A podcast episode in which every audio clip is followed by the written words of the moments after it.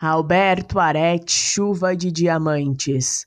Gotas duras como diamantes, onde bateram, deixaram a marca. Vidros das janelas quebrados, telhados esburacados, guarda-chuvas rachados como peneiras. Os telhados dos carros ficavam transformados em enormes dedais. As folhas das árvores foram estripadas como se foram golpeadas por tiros de metralhadoras. Um vento forte surgiu, levantando de todos os lados os fragmentos do que tinha sido a cidade.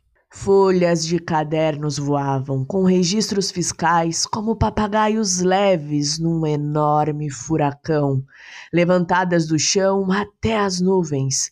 Parecia o fim do mundo. Neste ponto, você esperará que o despejo da lixeira se transformasse em algo bonito ou algo terrível.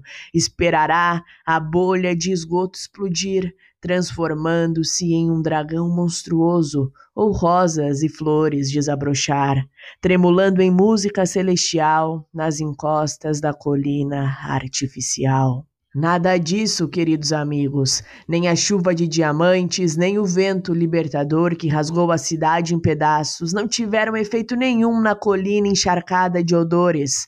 Maciça, elefantina, fedorenta, a lixeira resistiu a tudo, permaneceu triste e sombria para a referência futura. Aqui, a posteridade vai realizar escavações arqueológicas para reconstruir nossa civilização.